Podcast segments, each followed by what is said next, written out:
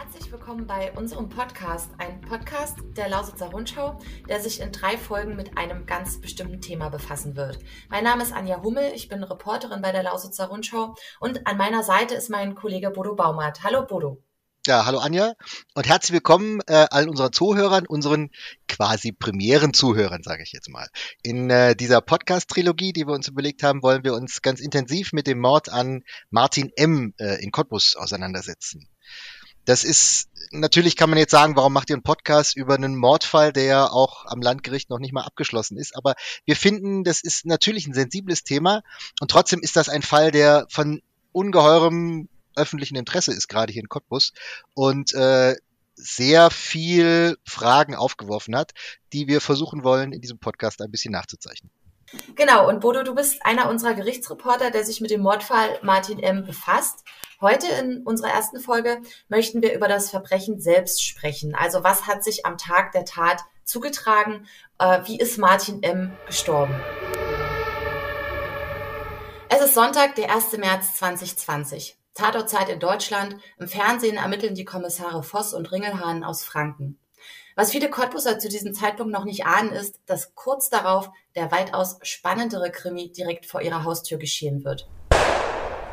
Am Klosterplatz mitten in der Stadt fallen Schüsse. Viele Menschen, die in der Nähe sind, halten es für Böller. Klar, wer rechnet schon damit, dass mitten in der Stadt geschossen wird? Doch kurz danach wird in der Mönchsgasse unweit des zentralen Marktplatzes der Stadt ein Sterbender gefunden, von mehreren Kugeln getroffen. Ein Mord ist geschehen in Cottbus. Aber warum beschäftigen wir uns ausgerechnet damit? Was macht diesen Fall so besonders, Bodo? Naja, zunächst mal ist ein Mord natürlich immer ein besonderes Verbrechen. So viele haben wir davon in der Lausitz zum Glück nicht. Ähm, aber in diesem Fall ist vieles außergewöhnlich, kann man sagen. Ne? Also zum einen die Tatbegehung, du hast es ja schon gesagt, der, da ist ein Mann mitten in Cottbus erschossen worden und das ja nicht nur mit einer Kugel, sondern mit mehreren Schüssen, wie wir jetzt heute wissen. Ähm, das klingt fast schon wie so eine Art Hinrichtung. Und dann muss man ja auch noch wissen, dass das Opfer eben nicht irgendjemand war. Mhm, genau, also es handelt sich um Martin M., zum Tatzeitpunkt ist er 31 Jahre alt. Genau. Äh, und als die Polizisten dann sehen, wen sie da vor sich liegen haben, da wird ihnen schnell klar, dass dieser Fall was Besonderes ist. Der ist brisant. Denn Martin M., der ist ihnen bestens bekannt. Der ist Türsteher, der ist Kampfsportler, der war in irgendeiner Form auch wahrscheinlich mal Mitglied bei den Rockern und auch in der rechten Szene der Stadt spielt er nicht nur eine nicht unwesentliche Rolle. Ja, also wir merken schon, der Fall hat Auswirkungen auch über den eigentlichen Mord hinaus. Lass uns unsere Zuhörer zunächst nochmal mitnehmen, was wir in den kommenden Minuten hier überhaupt vorhaben. Ne? Also wir haben schon gesagt, dass wir unsere Geschichten in mehreren Folgen erzählen wollen. Ähm, das ist auch heute so. Wir wollen den Fall Martin M. in seinen verschiedenen Facetten und von mehreren Seiten beleuchten. Heute geht es zunächst einmal um das Verbrechen selbst und um das, was wir inzwischen darüber wissen. In der nächsten Folge wollen wir dann genau auf das Cottbusser Milieu und äh, das Mordopfer Martin M. blicken. Und im dritten Teil kommen wir dann zu den mutmaßlichen Mördern und zur Aufarbeitung des Falles vor Gericht. Beginnen wir jetzt aber nochmal am Anfang, am 1. März 2020. Ja klar. Ähm, also Anja, da weißt du im Grunde besser Bescheid als ich, denn an dem Wochenende, von dem wir da reden, äh, da warst du ja unsere äh, Kollegin äh, in der Online-Redaktion, du hast Dienst gehabt und du hast, glaube ich, auch, wenn ich mich richtig erinnere, die ersten Meldungen vom Geschehen abgesetzt. Mhm, genau so ist es. Also das ist ein Dienst, den werde ich auf jeden Fall so schnell nicht vergessen. Ich war tatsächlich schon im Feierabend und ähm, aber als Reporter hat man eigentlich nie Feierabend, ne? Du weißt das, Bodo. Und so ähm, und so gegen 22 Uhr. Ich habe jetzt nicht Tagebuch geführt, aber das geben meine Erinnerungen noch so her. Gegen 22 Uhr hat sich dann eine Kollegin äh, bei mir gemeldet, äh, weil in den sozialen Netzen gingen schon die Gerüchte rum, es gab Schüsse in der Cottbusser Innenstadt, es soll einen Toten geben. Und ähm, daraufhin habe ich dann ähm, auch in Absprache mit der Kollegin aus der Redaktion die Polizei angerufen, habe da auch äh, direkt die Polizeisprecherin an die Strippe bekommen und viel Viele Infos habe ich nicht erhalten, aber es war schon klar, dass, ähm, also es wurde bestätigt, dass es einen Toten gibt ähm, und dass vor Ort ermittelt wird, dass die Spurensicherung da ist und dass der oder die Täter, das wusste man ja damals gar nicht, wie viele Menschen da überhaupt involviert waren, äh, auf der Flucht sind. Und ja, was macht man als Reporter? äh, man geht natürlich raus, man geht dorthin zum Ort des Geschehens und ich muss schon sagen, das war ein komisches Gefühl, äh, gerade zu hören, okay, ein Toter, Schüsse sind gefallen, Täter auf der Flucht. Ähm, naja, gehe ich jetzt dort mal raus mitten in der Nacht und äh, schaue mir an, was da los ist. Ich musste auch nicht lange suchen. Ähm, man hat ähm, also es war auch ein großes Polizeiaufgebot dort vor Ort, Pushkin Park ähm, und auch am Klosterplatz und auch dort, wo der Tote, wo Martin M. gefunden wurde, äh, war die Spurensicherung unterwegs und ich habe dann vor Ort mit äh, der Spurensicherung gesprochen und auch mit der Polizei, habe Fotos gemacht in Absprache mit den ähm, Kollegen vor Ort und habe parallel dazu die Infos, die ich von vor Ort hatte und auch die Fotos an die Kollegin rübergeschickt äh, via Handy. Und die Kollegin, die eben zu Hause am Rechner saß, hat dann parallel dazu schon die erste Meldung fertig gemacht, die Bilder online gestellt. Und ähm, das war eine sehr, sehr gute Teamarbeit ähm, tatsächlich. Und wir waren dann, ich glaube, so kurz, kurz nach Mitternacht äh, war dann die erste Meldung fertig. Ich habe dann nochmal nachgeschaut. Die, der Titel lautete damals Mann in Cottbusser Innenstadt erschossen. Genau, damit sind wir dann natürlich auch ähm, auf den sozialen Kanälen rausgegangen. Und das natürlich äh, ist auf großes Interesse gestoßen. Ja, und dann hatte ich eigentlich Feierabend, schlafen konnte ich äh, trotzdem nicht so richtig. Und ähm, ja, ein paar Stunden später ging es ja dann auch schon wieder weiter, Bodo. Da kommst du dann wieder ins Spiel. Genau. Ähm, auf dem, wie du schon sagst, äh, die, die Geschichte hat natürlich gleich große Wellen geschlagen, nicht nur die Meldung, die wir abgesetzt haben, sondern äh, das war auch auf äh, Facebook dann äh, gleich ein großes Thema und in anderen sozialen Medien. Da kommen wir nachher mal darauf. Ähm, aber genau, wie du sagst, ich bin sozusagen am nächsten Morgen eingestiegen. Wir waren ja beide am nächsten Morgen nochmal vor Ort, am Tatort, haben uns das Ganze dann nochmal angeschaut. Ähm, wir waren ja auch nicht die Einzigen, die da waren. Ähm, es war zwar überall so rot-weiß Flatterband und natürlich klar, der ganze Klosterplatz war abgesperrt ähm, und die Polizei war natürlich auch nach, nach wie vor vor Ort, äh, auch, auch Stunden später. Also ich weiß, als ich da eingetroffen bin, war gerade die äh, mehrere Mitarbeiter der Spurensicherung auf dem Klosterplatz unterwegs. Ich erinnere mich noch, da hat einer war mit dem Metalldetektor lief über den Boden. Die suchten also augenscheinlich nach weiteren Kugeln, äh, die da abgefeuert wurden wie wir heute wissen, also ich glaube, auf dem Klosterplatz haben sie eine gefunden auf dem Boden, wenn ich mich recht entsinne. Ich äh, steckte noch eine an einem Baum. Nee, ich glaube, das äh, war, nee, das stimmt nicht. Ähm, und äh, auf jeden Fall äh, im, im Pushkin Park haben sie nachher auch noch eine gefunden. Ähm, also das war eine ziemlich mühsame äh, Arbeit, die die da natürlich verrichtet haben. Genau. Hm. Ja, also zu diesem Zeitpunkt am Montagmorgen war ja noch vieles unbekannt. Ich weiß, dass, dass du auch Videos gemacht hast ne, von, den, äh, von der Spurensicherung mit den Metalldetektoren. Ja, genau. Also wir haben ja beide so einen Schwenk über den Klosterplatz, glaube ich, gemacht. Wir haben äh, das online gestellt. Man sieht da ja nicht viel drauf. Äh, und trotzdem hat auch dieses Video natürlich großes Interesse äh, hervorgerufen. Also man sieht einfach schon, das war ein Fall, der, der die Stadt einfach bewegt hat. Ähm, ja, genau. Und wie du sagst, viele Infos gab es ja noch nicht. Ne? Also äh, uns gegenüber, der Presse gegenüber, äh, logischerweise fast schon natürlich nicht, aber auch für die Ermittler war ja im Grunde an dem Morgen noch vieles einfach komplett unbekannt. Ne? Also sie hatten klar den von mehreren Kugeln, inzwischen wissen wir, dass es mindestens sechs waren, äh, die Martin M. getroffen haben. Äh, also diese Leiche von mehreren Kugeln getroffen äh, vorgefunden. Die war unterwegs nach Potsdam, wo sie in der Gerichtsmedizin äh, dann genau untersucht werden sollte. Und es gab einige Zeugen, die allerdings zum Teil dann, muss man sagen, für den Moment noch widersprüchlich erscheinende Aussagen gemacht haben. Also die einen hatten einen Knall gehört, manche mehrere, da sollen Leute gelaufen sein, was wir jetzt so im Nachhinein von den Zeugenaussagen vor Gericht dann, dann eben auch wissen. Der eine war am, äh, an der Haltestelle vorne ähm, äh, unterwegs und meint, da wäre was an ihm vorbeigeflogen. Ähm, also das war, war alles ziemlich, ziemlich äh, konfus, glaube ich, für die Ermittler erstmal. Und die mussten erstmal die nächsten Stunden und vor allem, glaube ich, auch noch Tage damit verbringen, das alles zu sortieren. Denn äh, und dann ging ihnen dann, glaube ich, äh, relativ schnell auf, dass beispielsweise der Klosterplatz, den sie ja mühevoll abgesucht hatten, gar nicht äh, der, der eigentliche Tatort war, der der Ausgangspunkt des Ganzen, wissen wir jetzt, war ein bisschen weiter im angrenzenden Pushkin Park. Da sind äh, die meisten Schüsse tatsächlich gefallen.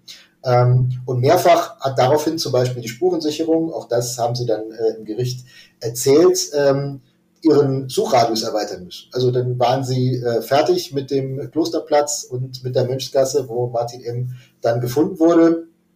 Alles fertig gemacht, so und dann zwei Tage später äh, sagen dann die Ermittelkollegen, ach übrigens, fahrt noch mal raus und dann sucht jetzt noch mal bitte den Pushkin-Park.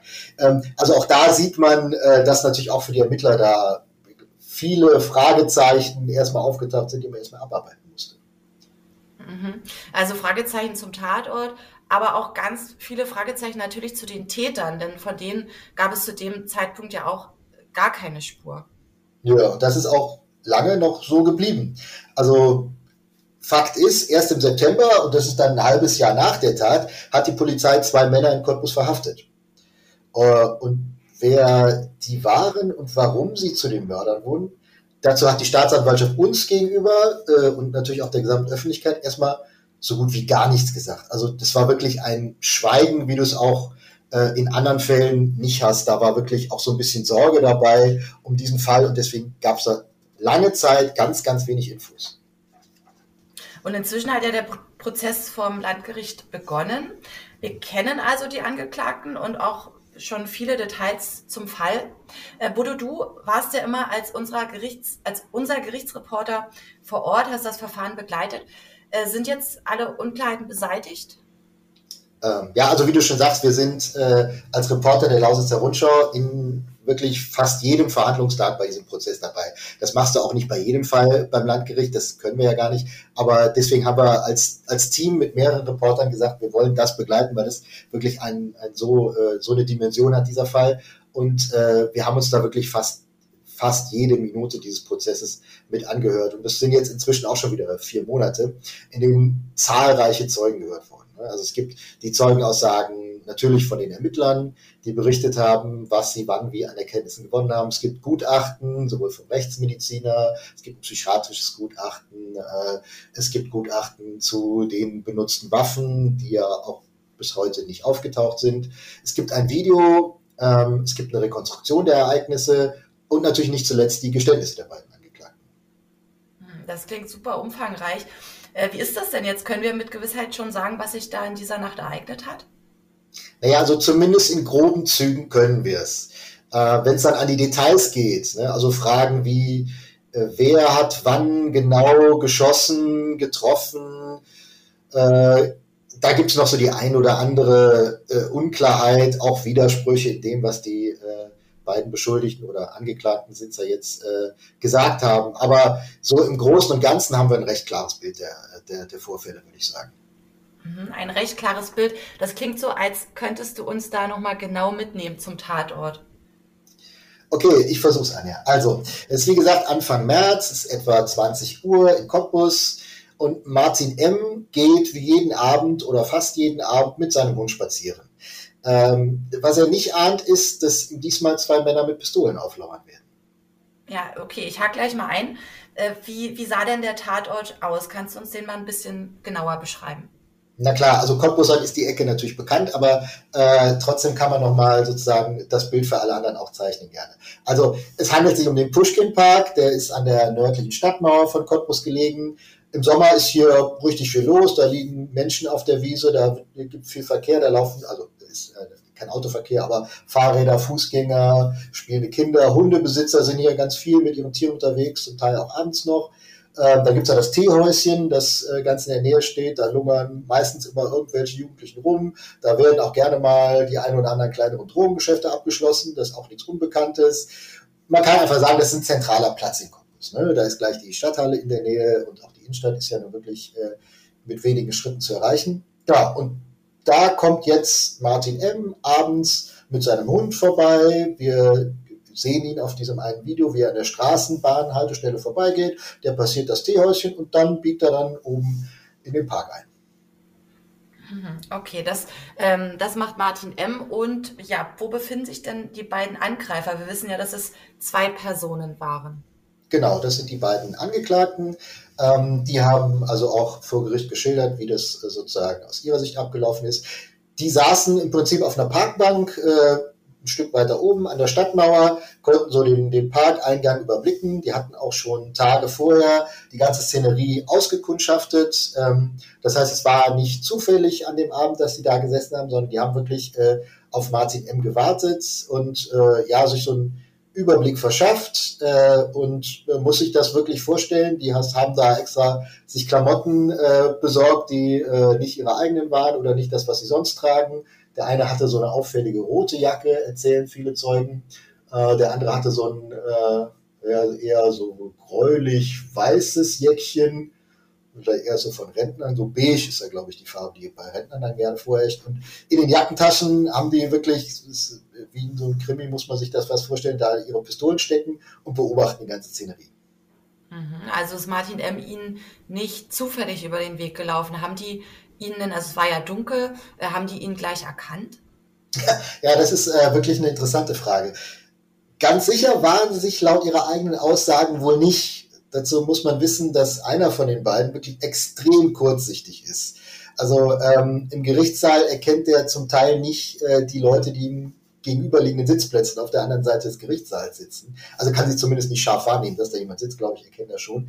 Ähm, und an dem Abend zuvor wäre es wohl auch schon mal fast schief gegangen, muss man, muss man dann wirklich sagen. Äh, denn da saßen die beiden auch da, ob es der Abend war oder ein Abend davor, so genau ist nicht, aber einer, wo sie da wirklich auch schon mal auskundschaftet, saßen die auch da, haben beobachtet und da hatten sie einen Mann erkannt, der sich nähert, der hatte auch so einen Hund bei sich und da dachten sie, das ist Martin M. Und dann haben sie vor Gericht geschildert, dass sie auch schon losgelaufen sind äh, und dann muss aber kurz vorher der eine den anderen angestupst haben und gesagt, guck mal, das ist irgendwie ein anderer Hund.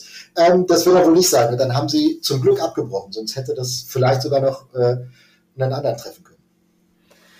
Puh, okay. Aber in der zweiten Nacht haben sie dann nicht gezögert.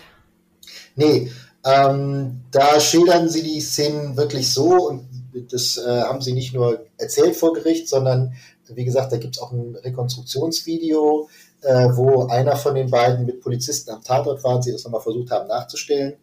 Ähm, also die saßen auf ihrer Parkbank, haben gesehen, da kommt Martin M., der geht da unten äh, auf dem unteren Weg lang und dann sind die beiden aufgestanden, sind äh, parallel dazu quasi an der Stadtmauer in Richtung äh, Klosterplatz gegangen, parallel zu Martin M., der da unten ging. Und dann an dem Weg, der vom Klosterplatz runter in den Pushkin-Park führt, da sind sie dann eingebogen. Martin M. kam ihnen entgegen. Äh, sie sind an ihm vorbeigegangen, ähm, haben wohl noch versucht, sich so wegzudrehen, damit er sich vielleicht nicht erkennt. Äh, auch da sind die Aussagen so ein bisschen widersprüchlich. Dann, sobald sie an Martin M. vorbeifahren, haben sich umgedreht, haben ihn wohl angesprochen von hinten und dann hat einer geschossen. Einfach so. Ja, auch hier gehen die Angaben der beiden Angeklagten so ein bisschen auseinander. Also der eine sagt, er hätte äh, Martin M. erstmal angesprochen, wollte ihm wohl sagen, äh, nach dem Motto, hey, so wie du mit mir umgegangen bist, so geht das nicht. Äh, und äh, wir wollen dir eine Abreibung verpassen oder so ähnlich. Der andere sagt, nö, da ist gar nichts mehr geredet worden. Jedenfalls haben sie dann angefangen, aus nächster Nähe zu schießen. Äh, okay, dann, dann fällt der erste Schuss und was ist dann passiert? Ja, also offenbar nicht das, was die beiden erwartet haben, denn Martin M. bleibt einfach stehen. Also der ist nicht umgefallen, so wie sie das wahrscheinlich in ihren Köpfen sich vorher ausgemalt hatten, sondern der ist stehen geblieben. Und dann hat er angefangen zu schreien. Offensichtlich laut. Zumindest schildern die beiden das so. Sonst war ja keiner in unmittelbarer Nähe, deswegen müssen wir das jetzt mal glauben. Äh, und dann sind die beiden nach ihren eigenen Angaben einfach komplett in Panik geraten. Der eine hat wohl seine Waffe aus kürzester Nähe abgefeuert, was er an Kugeln drin hatte, mehrfach auf jeden Fall geschossen, der andere auch. Und Martin M. ist immer noch nicht umgestürzt. Der ist, hat sich umgedreht und ist weggelaufen in Richtung Klosterplatz. Hm, das klingt auf jeden Fall ziemlich strange, äh, wie aus einem schlechten Krimi irgendwie. Ja, und so muss es den beiden wohl wahrscheinlich auch vorgekommen sein. Ähm, was man dazu wissen muss, ist, ähm, dass Martin M., der ist ziemlich groß, der ist muskulös, der ist ein nicht unbekannter und gefürchteter Kampfsportler. Ähm, und der ist auch berüchtigt für seine Brutalität und angeblich war der einfach komplett vollgepumpt mit Tilidin. Mit Tilidin? Okay, kannst du uns erklären, was das ist? Ja, klar, natürlich. Also das ist ein Schmerzmittel. Ich kannte das vorher auch nicht, aber man lernt ja in so einem Prozess immer dazu. Ähm, ein Schmerzmittel, das in gewissen Kreisen äh, gerne auch als Droge verwendet wird. So in der Rap-Szene hat das äh, einen gewissen Ruf. Es ist äh, ein Mittel, das einen auf jeden Fall unempfindlicher für Schmerzen macht, risikofreudiger, auch angstfrei, Ähm, Gerade dieser der Schmerzpunkt äh, ist dann bei Bodybuildern interessant, wenn die da mehrere Stunden sich da ihre Muskeln äh, aufbauen und äh, was auch immer dann äh, hochheben, dann äh, ist er natürlich nicht immer schmerzfrei und deswegen nehmen einige das und äh, Martin M. muss wohl relativ viel davon genommen haben. Also die Rechtsmediziner haben nach der Tat in seinem Magen noch Spuren davon gefunden. Und wenn man so dem Gerede und den Informationen, die wir so kriegen aus der Szene glauben kann, dann muss er das wohl auch ziemlich regelmäßig genommen haben. Äh, und das äh, gehörte dann wohl auch zu dem, äh, also zu dem, was ihn sozusagen auch da in der Kampfsportszene vielleicht ausgemacht hat, dass er wirklich äh, zum Teil keine Schmerzen mehr empfunden hat. Fest steht ja aber trotzdem, er wurde getroffen. Ja, mehrfach. Das ist, das ist unzweideutig, das ist klar, der ist in den Rücken getroffen worden, in den Arm, in die Lunge, am Hals. Äh, das waren also wirklich diverse Treffer, die ihn da erwischt haben. Äh, und für den, aber für die beiden Angreifer, ne, das ist ja der Punkt, für die wirkte das erstmal so, als hätten die total versagt. Also, dass sie nicht mal aus kürzester Nähe es geschafft haben, den zu treffen. Ähm, und einer von den beiden ist dann noch hinterhergerannt. Äh, auch da widersprechen sich die Aussagen der beiden so ein bisschen, ob jetzt einer oder beide gelaufen sind. Ähm, am Klosterplatz hat er denn den Martin M., der dann über den Platz lief, nochmal gesehen, hat sich wohl hingekniet, nochmal geschossen. Aber dann war Martin M. um die Ecke der Klosterkirche verschwunden. Also dachten die Täter tatsächlich, sie hätten ihn gar nicht getroffen, weil er einfach so stehen geblieben ist, beziehungsweise sich das gar nicht hat anmerken lassen. Ja, also so berichten sie es zumindest. Mhm. Und die sind offenbar einfach in Panik geraten. Weil sie auch im Hinterkopf hatten, das ist nicht irgendjemand, auf den wir gerade schossen, das ist Martin M. Ähm, und dann sind die in Panik geraten, sind weggerannt in die andere Richtung. Die hatten ihren Fluchtwagen äh, auf der anderen Seite vom Pushkin Park stehen und äh, haben sich dann äh, relativ schnell, wenige Stunden später, von Freundinnen und einem Freund nach Spremberg und nach Berlin fahren lassen, wo die auch erstmal untergetaucht sind. Denn die glaubten wirklich, so haben sie so erzählt, dass Martin M. noch lebt. Und jetzt ging in ihrem Kopf los. Wir hatten zwar Sturmmasken dabei, die haben sich angeblich auch noch runtergezogen, äh, als sie sich umgedreht haben, äh, bevor sie geschossen haben. Aber hat Martin M. sie vielleicht doch erkannt? Und was passiert dann? Also, wenn der Rache nimmt, könnte das ziemlich grausam werden. Und deswegen haben die sich erstmal versteckt. Ja, wie wir heute wissen, kam es zu diesem Rachezug aber gar nicht, dazu konnte es gar nicht mehr kommen. Nee, äh, das äh, war dann äh, eben äh, für die Beteiligten oder die Menschen, die an der Mönchsgasse dann Martin M. gefunden haben, äh, äh, schnell klar. Für die beiden, die verschwunden waren, eben erstmal nicht. Denn Martin M. hat es von der Klosterkirche noch wenige Meter weiter geschafft und dann ist er einfach zusammengebrochen. Ähm, dann, äh, da war ein, ein Blut, der Blutverlust wohl vor allen Dingen, äh, der ihn dann so geschwächt hat, dass er nicht mehr konnte. Ein Passant hat ihn dann äh, gefunden, der da gerade lang lief. Ähm, und der auch das ist äh, sozusagen ein bisschen strange, äh, wenn man sich die äh, Aussage vor Gericht angehört hat. Der hat einfach gedacht, da liegt ein Betrunkener, der sich irgendwie eingenässt hat, hat den äh, versucht auf die Seite zu legen und ist dann erstmal zum nächsten Imbiss und hat Rettungswagen gerufen. Äh, und kurz darauf waren dann auch Polizei und die Sanitäter vor Ort. Genau, Bodo, du hast das ja auch ähm, begleitet und du hast auch darüber geschrieben, ähm, wie sich das alles ereignet hat. Ähm, die Texte findet man auch auf Ella Online. Ähm, und wir wissen jetzt ja auch, dass Polizei und Sanitäter vor Ort nichts mehr ausrichten konnten. Nee, auf jeden Fall nicht viel. Also, sie haben Martin M. noch in den, in den Rettungswagen gebracht und da Wiederbelebungsversuche gemacht, aber das, das hatte keine Chance mehr. Der ist wirklich noch am Tatort gestorben.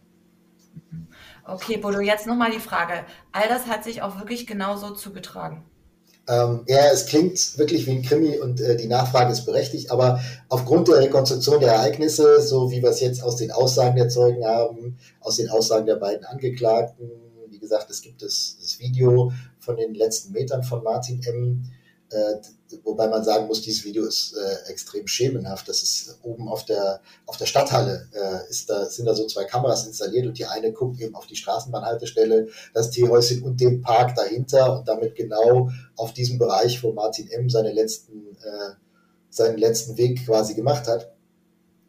Dummerweise steht allerdings eine Baumgruppe genau vor dem eigentlichen Tatort. Das heißt, man sieht diesen Schemen von Martin M. mit seinem Hund, wie er da unten lang marschiert, wie er hinter diesem Baum äh, läuft. Man sieht von der anderen Seite zwei andere Schemen kommen. Dann sieht man mehrere Schemen durch den Klosterplatz rennen und wieder zwei Schemen zurücklaufen. Und das war's. Aber wenn man sozusagen dazu die entsprechenden Aussagen Zeugen und des Angeklagten hat, dann äh, lässt sich das rekonstruieren und das haben die Polizisten ja auch getan. Und es gibt, wie gesagt, das äh, Video, was äh, dann äh, ein halbes Jahr später nochmal am gleichen Ort gedreht wurde, wo eben Polizisten äh, Martin M. spielen und äh, den zweiten Angeklagten und einer der beiden dann wirklich mit denen da lang geht, so eine ähm, Anscheinswaffe auch in der Hand hat und wo dann gezeigt wird, wir standen hier und gehen noch einen Schritt zurück, gehen noch einen Schritt vor, so ungefähr standen wir und dann sind die Schüsse abgegeben. Also man kann sich da mittlerweile schon ein ganz gutes Bild der Ereignisse machen. Okay, also auf dem Video ist nicht so viel zu erkennen, aber es gibt immerhin ein Video. Ähm, das war jetzt äh, also die, äh, die Tat selbst, äh, die wir jetzt hier oder die du jetzt uns nochmal ähm, dargestellt hast. Ähm, wie ging es denn danach weiter? Na, wie wir schon gesagt haben, ne, die Nachricht hat relativ schnell große Wellen geschlagen. Ähm, auf Facebook und auf allen anderen Kanälen macht die Geschichte relativ schnell die Runde. Wir haben, wie gesagt, zeitnah und dann auch am folgenden Tag natürlich fortlaufend mit allen Infos, die wir hatten, äh, berichtet. Und äh, es gibt allein diesen einen Facebook-Post, den äh, ein lokales Rocker-Chapter aus Cottbus äh, abgesetzt hat, wo Martin M. wohl äh, mal Mitglied war. Äh, und allein da gab's hunderte von Kommentaren, glaube ich, äh, aus allen möglichen Richtungen zum Tod von Martin M. Und äh, am Ort des Geschehens selbst hast du am nächsten Tag, wie ja häufig bei, bei solchen Ereignissen, dann so, so ein Erinnerungsort entstanden. Da waren Bilder von Martin M., da lagen Blumen rum. Nur wer die Angreifer waren, das blieb, äh, wie gesagt, dann noch wirklich Monate im Dunkeln. Mhm. Ja, ganz, ganz viele Fragen, die noch offen sind. Ja, wir wissen jetzt, was passiert ist oder was passiert sein soll, aber wir wissen ja noch gar nicht, warum Martin M. überhaupt getötet wurde. Was steckt dahinter? Welches Motiv gibt es? Woher kannten sich das Opfer und seine Mörder? Aus welchem Milieu stammen sie? Also es gibt wirklich Fragen über Fragen. Ähm, und auf diese Fragen wollen wir dann im nächsten Teil unseres Podcasts eingehen. Und natürlich hoffen wir, dass Sie auch wieder mit dabei sind. Für heute sagen wir erstmal Danke fürs Zuhören und Bodo, vor allen Dingen dir vielen, vielen Dank für die zahlreichen Infos. Ja, ich danke auch und äh, ich sage mal bis zum nächsten Mal. Und unseren Podcast gibt es nicht nur auf lronline.de, sondern auch auf allen gängigen Podcast-Plattformen, auf Spotify ähm, zum Beispiel oder auch auf Apple Podcast. Und dort finden Sie dann auch die zweite Folge dieser Staffel. Der Mord an Martin M. und die rechte Kampfsportszene von Cottbus.